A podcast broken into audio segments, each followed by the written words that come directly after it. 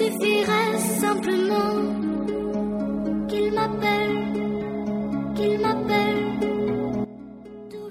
黄昏里的孩子胡斯克，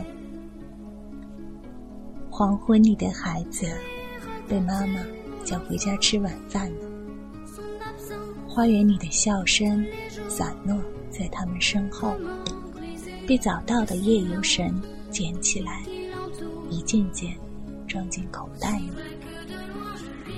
不高兴的时候可以放出来听，他也不愿意永远氤氲。我的孩子在黄昏里沉睡，缺席和晚霞的约会。他将在半夜起来，独自对抗黑夜，创造十万个宇宙，消耗自己的热能，然后在晨星坠落前悄然入睡，以逃避朝露。可是黄昏里沉睡的孩子啊，十万个宇宙，哪怕像最灿烂的烟花，照亮夜空，他们也只属于怯弱的长夜。黑夜不是你的同谋。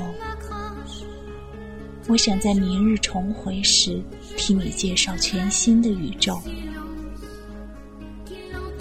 今天，我是独自远行的夕阳；明天，我是期待与你重逢的朝阳。请告诉我白昼的计划。